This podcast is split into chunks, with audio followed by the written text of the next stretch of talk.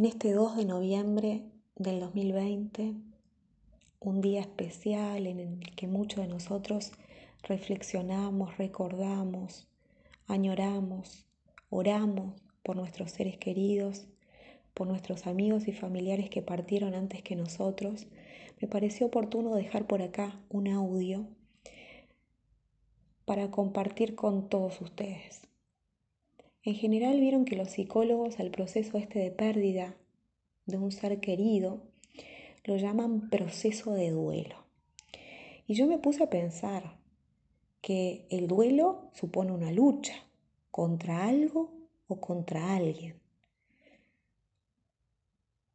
Y reflexiono, ¿contra quién tengo que luchar? ¿Será que tengo que luchar contra este sentimiento de pérdida que me invade? ¿Y será que yo debo luchar verdaderamente? Vieron que en la red proliferan los foros de apoyo a las personas que han sufrido la muerte de un ser querido. Y todos nos, hablan, de lucha, de lucha contra ese sentimiento. Estar en ese proceso de pérdida de un ser querido es uno de los dolores más intensos, más grandes que existen. Un estudio realizado en Australia que se realizó sobre más de 26.500 personas, concluyó que la muerte de un amigo cercano, de un amigo, ¿eh? Eh, provoca serias disminuciones en la salud física, mental, en la estabilidad emocional y en la vida social de las personas. Y que las consecuencias físicas y psicológicas pueden llegar a durar, escuchen bien, hasta cuatro años no uno ni seis meses como solemos pensar, hasta cuatro años. El, dolor vieron que nos hace mal, tenemos, tenemos como una tendencia a tratar de evitarlo. ¿eh? La muerte de por sí ya nos pone nervioso, nos genera angustia y, tendemos a evitar hablar de la muerte. De hecho, vivimos completamente a espaldas de ella expuestos constantemente a informaciones acerca de los nuevos superalimentos, complementos o consejos que nos van a hacer vivir más años. Ya nadie se atreve a decir que por más semillas de chía, por más colágeno que nos untemos o consumamos, no nos vamos a volver inmortales. Así como preferimos vivir como si la muerte no existiera, los seres humanos tendemos a hacer todo lo posible por evitar el dolor. A menudo incluso huimos de él, del propio, pero también del ajeno. ¿eh? Pero cuidado, la psicología nos advierte que aquello que a lo que nos resistimos es aquello que va a persistir en nuestra vida. O sea, de alguna u otra forma va a volver. En general lo que ocurre muchas veces es que no sabemos lidiar bien con el duelo y no solemos sentir este, presionados a soltar, a pasar la página, a superar, a recuperarnos rápido de esas pérdidas, a sobreponernos rápido a ese sentimiento que nos invade.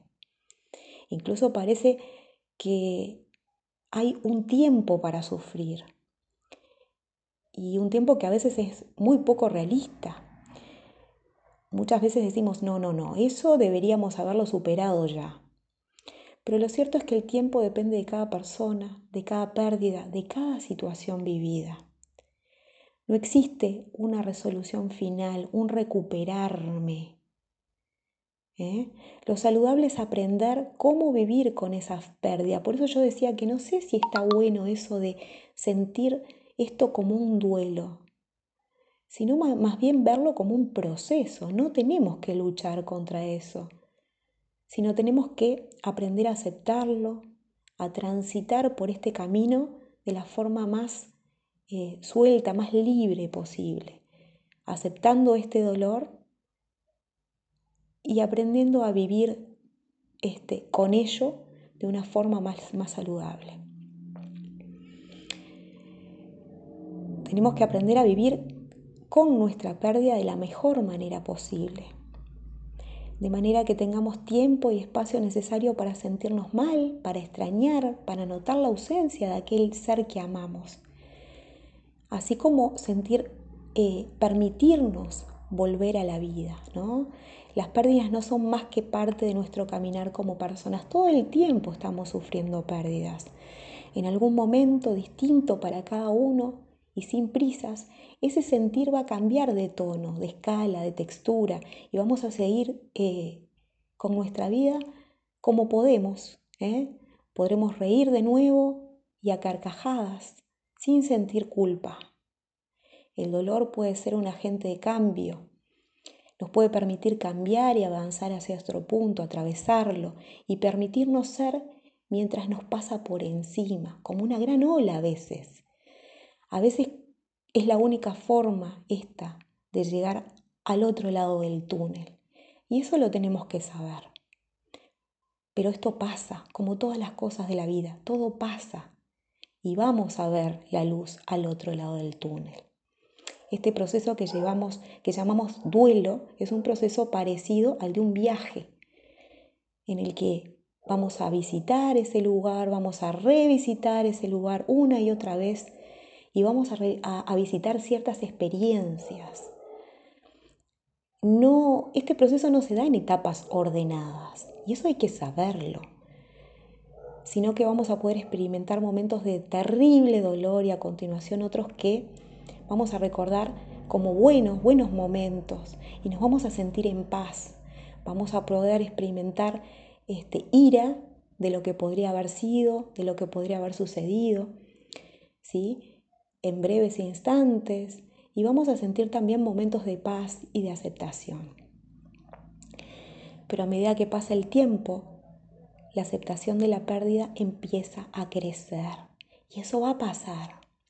Así lo más útil es pensar en ello como en un viaje a lo largo del tiempo, atravesando emociones difíciles, sorpresa, incredulidad, rabia, amargura, muchas veces pena, arrepentimientos y nostalgias.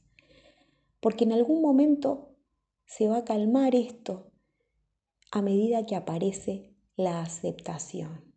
Existen pérdidas más difíciles de procesar que otras. Las pérdidas son todas únicas y son para cada ser humano, ¿sí? Que las experimenta y las experimenta a su manera. Aunque imaginemos que la pérdida de un hijo será siempre más dolorosa que la de un cónyuge o de un amigo, no podemos estar seguros de ellos nunca. Lo que sí podemos estar seguros es que el camino a través de cada pérdida es diferente para cada persona. Es buena cosa pensar que nuestros seres queridos desearían que volviéramos a disfrutar, así como acordarnos de qué era lo que le gustaba en vida para poder honrarlo y darnos el tiempo que necesitamos para volver a ser felices de nuevo. Y eso es un camino de no, no es un camino de meses, es un camino de años, ¿sí?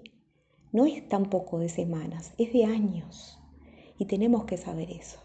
Y si queremos ayudar a alguien cercano que está atravesando este momento de duelo, tenemos que saber que no es algo inmediato, pero que con el tiempo y con mucha empatía podemos ayudar a esa persona a darse cuenta de los momentos en que se siente mejor, momentos en que aunque sea brevemente pudo sonreír y sintió paz.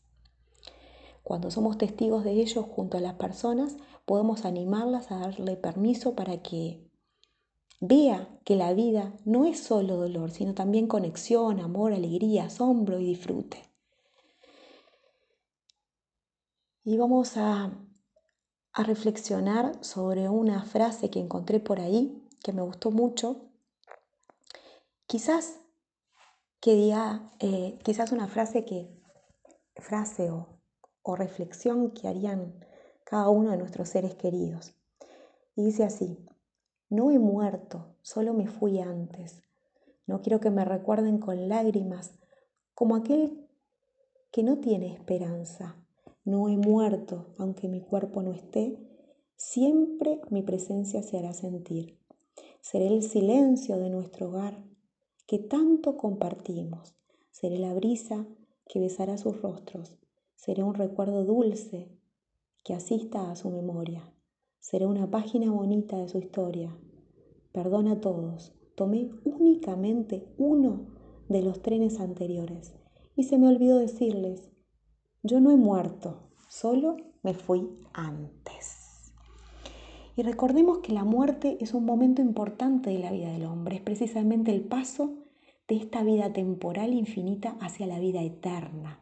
El Señor este, en, su, en, su sagrada escritura, en Juan 11, 25, 26, nos dice, yo soy la resurrección y el que cree en mí, aunque muera, vivirá. Y todo el que vive y cree en mí, no morirá jamás. Y esto es promesa. Y esto es promesa. Hay que también pensar que la, la muerte no es un momento desagradable, sino el paso a una vida distinta. Bien dice el prefacio de los difuntos, la vida no termina, se transforma. Y al deshacerse nuestra morada terrenal, adquirimos una mansión eterna. Por lo tanto, la muerte es un paso al que no debemos temer. Un saludo a todos, por aquí los dejo. Bueno, les comparto otra reflexión que hice acerca de una, una tipo charla, tertulia, conferencia, que compartí en el Facebook el otro día, me pareció muy interesante. Era a cargo del doctor Facundo Manes, es bastante conocido, es un neurocientífico argentino. Y él hablaba, eh, explicaba cuáles son las cosas que influyen en nuestra sensación de bienestar según la ciencia. Y si bien reveló que alrededor de un 30% tienen origen genético, señaló que hay como un 32% aproximadamente que depende de nosotros y de nuestra satisfacción con la vida. Metiéndome en cada uno de esos puntos, encontré, encontré similitudes que quiero compartir con ustedes. ¿no? Y vamos a ir punto por punto. Él señalaba, por ejemplo, que una de las primeras cosas que influyen en nuestro bienestar que a propósito él recomendaba, es el tener vínculos humanos. Ilustraba que nuestro cerebro, el que él identificaba como el órgano más complejo del universo, es un órgano social. Él decía a propósito que muchos piensan que en el desarrollo de nuestra capacidad cerebral incidirán los vínculos sociales anteriores que tuvieron nuestros antepasados durante todos los tiempos. Y ya yendo al punto, explicaba que nuestro cerebro busca permanentemente su autopreservación. Esto es, de la misma forma que cuando tenemos sed buscamos agua o cuando eh, sentimos eh, apetito buscamos alimento, porque se producen determinadas reacciones químicas en nuestro cerebro que nos impulsan a buscar agua o alimento, lo mismo pasa cuando nos sentimos solos. Por eso, este, sin saberlo, buscamos la manera de relacionarnos. Él aseguraba que para nuestro cerebro es tan necesario vincularnos como comer o beber. Y señalaba que cuando esta carencia está presente, no la resuelve nada más que un vínculo cara a cara. Él decía que el ser humano necesita tener vínculos profundos, pero también de los otros, de esos vínculos que nosotros podemos tener este, con los compañeros de trabajo, este, con los vecinos, ¿sí? sin hablar de cosas muy profundas o importantes. Pero sí, él eh, advertía que es importante que el vínculo se dé cara a cara. Otra de las cosas que él eh, señalaba como que, que incidían en nuestro bienestar era el tener un propósito en la vida. Él señalaba que se, trata, que se trata de un propósito, que se debe de tratar de un propósito que exceda a uno, ¿sí? al propio interés, que sea un propósito este, más bien altruista, que contribuya a la sociedad. La tercera cosa que aseguró que nos da bienestar es concentrarnos en el presente, eso que este, las, eh, disciplinas de autoayuda este, nos, dicen permanentemente, en el, aquí y ahora, y, y ese tipo de cosas. La cuarta cosa era este, el poder entrar en un estado que él le llamaba como de flow, que es algo así como hacer algo que a uno le gusta mucho, es eh, buscar ese sentimiento que uno tiene cuando, eh, que se genera cuando uno hace lo que a uno le gusta, ese sentimiento de plenitud que uno siente cuando este, está haciendo lo que le gusta y, además percibe como que el mundo se diluye, como que desaparece el mundo, ¿no? Otra situación más, la quinta en este caso, era el altruismo.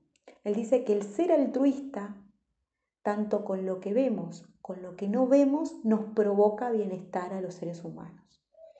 Señaló también, como sexto punto, que nos genera un estado de felicidad el pensar en el otro. Y explicó, sí, si bien esto todos lo sabemos, lo novedoso es que la ciencia lo ha comprobado. Interesante, ¿no? Finalmente se refirió a otras dos variables que yo en esta oportunidad no me voy a poner a analizar, eh, porque me parece que en esta oportunidad no suman y porque además son, algo, son dos variables que todavía se están estudiando si bien hay determinadas este, comprobaciones, digámoslo de alguna forma, eh, el estudio todavía se está haciendo. Las variables son el impacto del dinero y la edad. Él decía, por ejemplo, en el caso del impacto del dinero, que lo que se ha estudiado es que hasta determinada franja el dinero impacta favorablemente en el bienestar, pero después ya no. Este, digamos que impacta a, los sectores sociales más este, carentes, más disminuidos. Pero después de cierto tipo de bienestar, de confort, ya el dinero no impacta.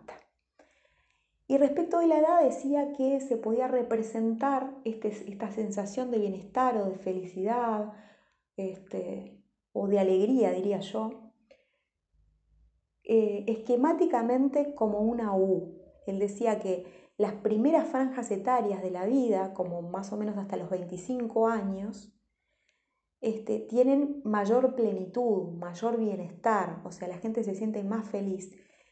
Asimismo, eh, le sucede a las últimas este, franjas etarias, de los 60 para arriba. Justamente porque él decía que, bueno, que las preocupaciones, las, las, las responsabilidades este, hacen que uno este, pierda un poco esa, esa sensación de bienestar, de felicidad. Y bueno, cuando empecé a rumiar en esto, que señalaba este señor, este científico, enseguida me di cuenta que por más que nos empecinemos o que se empecinen algunos más bien en separar lo que es la ciencia de la religión o de la espiritualidad, esto siempre resulta vano. Yo le diría al cohete, imposible. Porque si bien las teorías o los fundamentos de cada una son distintos, las soluciones siempre son las mismas. Todas las corrientes, eh, tanto la, la, la, religiosa, ¿sí? o la de la espiritualidad, como la ciencia, llegan al mismo punto siempre y las recomendaciones siempre son las mismas. Y les voy a contar las cosas que empecé a reflexionar o que me puse a pensar, ¿no?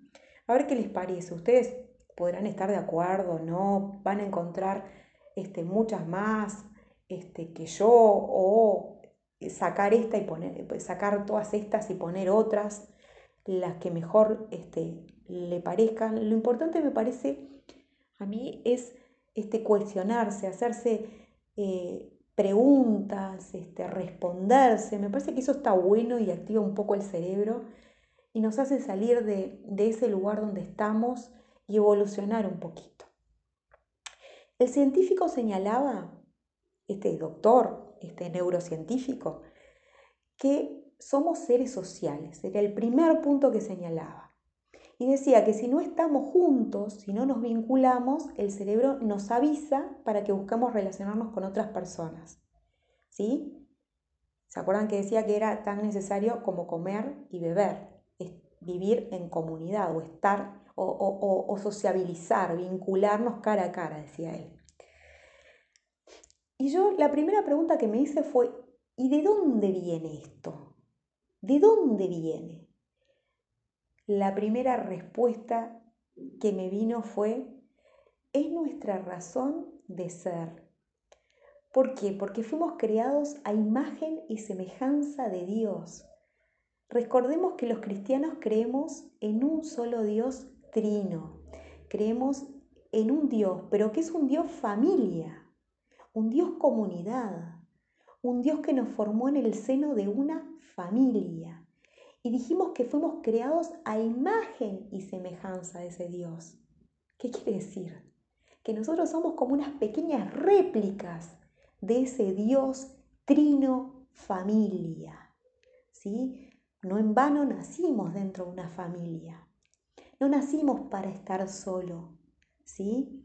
Recordemos además que nuestra doctrina, los evangelios nos enseñan que la medida del amor es amar sin medida y que solo amando vamos a obtener la realización y la plenitud de nuestra vida.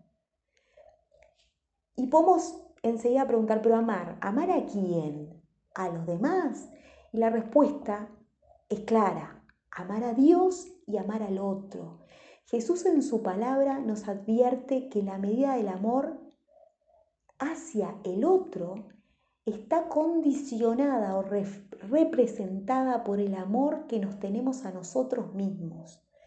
Cuando los fariseos ahí en Mateo 22, 36, 40 le preguntan a Jesús cuál es el mandamiento más grande, recordemos que, que los tipos tenían este, más de cientos de mandamientos, estaban como locos tratando de cumplir todo, le, le preguntan esto y él les responde, el mandamiento más importante en el que se resume toda la ley es uno solo, es amar a Dios por sobre todas las cosas y al prójimo como a uno mismo. Ahí vemos que no existe un mandamiento sin otro, es como que son dos en uno solo, ¿sí? Y esto es lo que precisamente se representa en el signo del cristiano. ¿Cuál es el signo del cristiano por excelencia? La cruz. La cruz está formada por dos mástiles, ¿sí? o dos bastones cruzados. Uno vertical, que simboliza mi relación con Dios, y otro horizontal, que simboliza mi, mi relacionamiento con los hermanos, con el prójimo. ¿sí? Y no hay uno sin el otro, si no, no sería cruz. Esa es la razón de ser de un cristiano. Ahí se resume toda la ley y nuestra razón de ser como seres humanos. El segundo punto que, este científico señalaba era, para, para lograr este bienestar o esta felicidad, era el lograr tener un propósito en la vida. Este neurólogo en la charla lo, orientaba un poco a la vocación del tipo académico laboral, ¿no? Y esto no es novedad porque, porque si, si, no fuera tan novedoso, ¿sí? Si, si, la, sociedad civil no hubiese advertido que era tan importante, este, la orientación vocacional no se hubiese posicionado como se ha posicionado hoy como una de las herramientas necesarias para asegurar este, una vida profesional exitosa.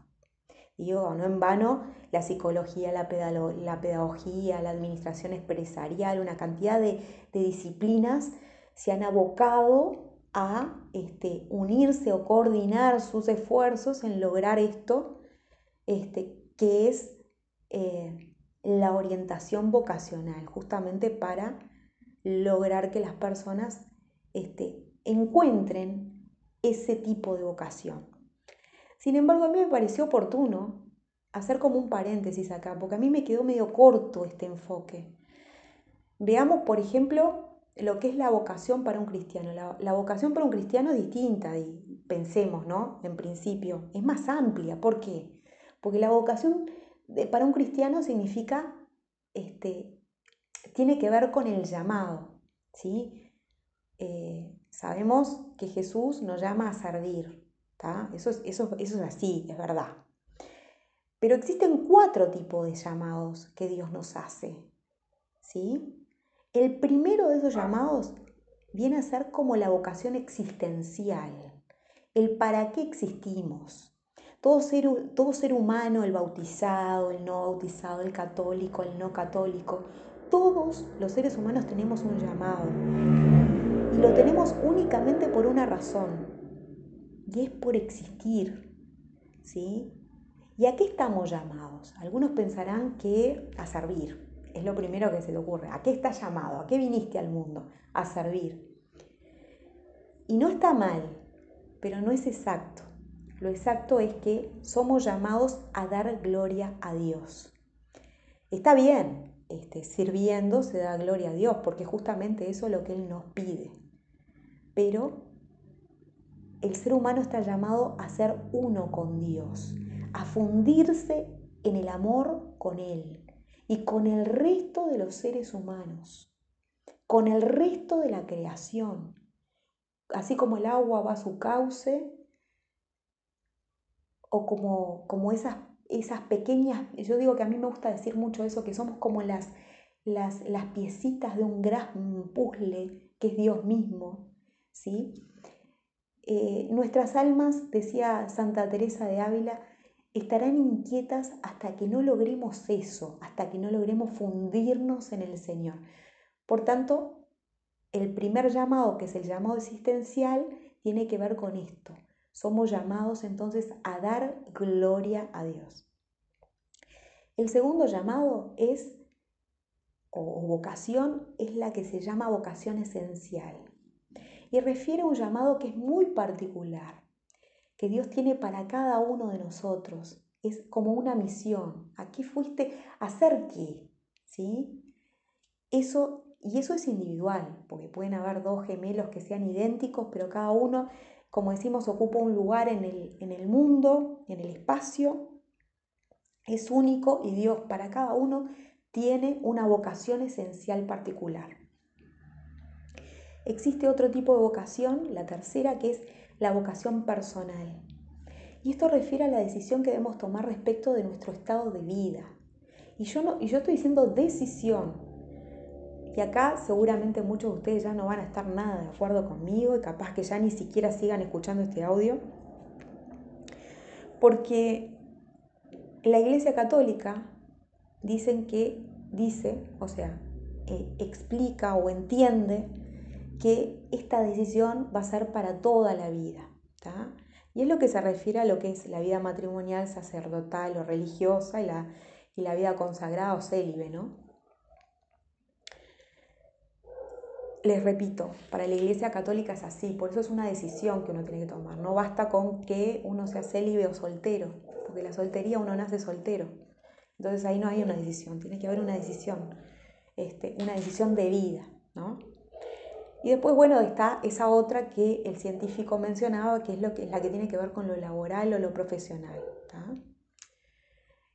Dicho esto, que me pareció hacer eh, importante hacer un paréntesis, porque le digo, en, la charla me quedé medio corta, este, vamos a volver entonces al tercer punto que marcaba este científico. Primero dijimos que para sentirnos en bienestar, él decía que lo primero que tenemos que hacer era relacionarnos con otros, ¿sí?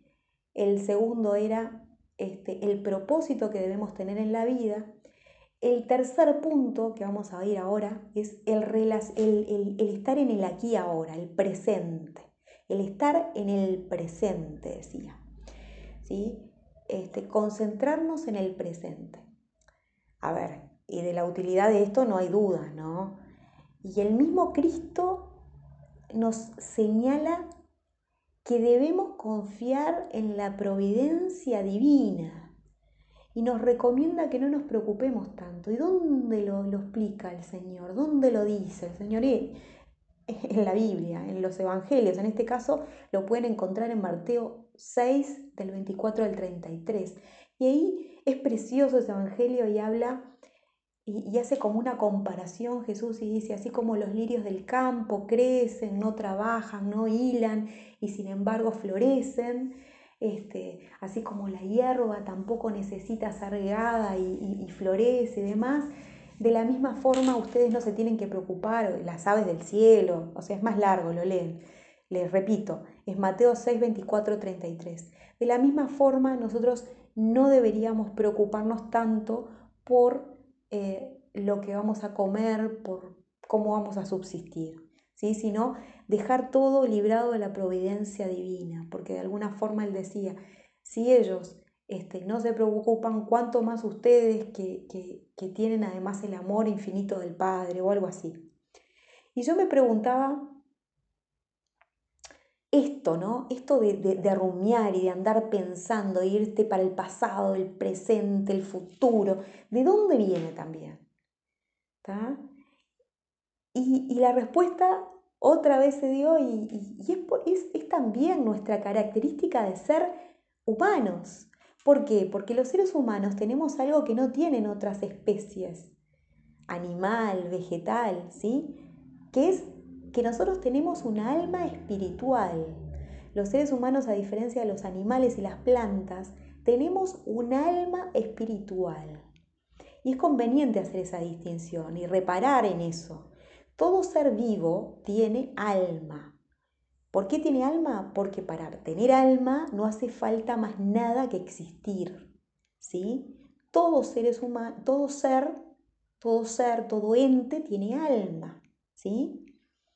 Este, los animales van a tener un, un alma animal, los vegetales alma vegetal, los animales algunos dicen que tienen alma colectiva también.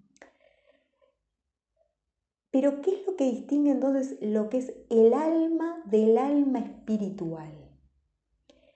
El alma espiritual, que es, que, es la que caracteriza eh, a los seres humanos, ¿sí? los seres humanos son los únicos que tienen alma espiritual, es la capacidad de abstraernos y la voluntad.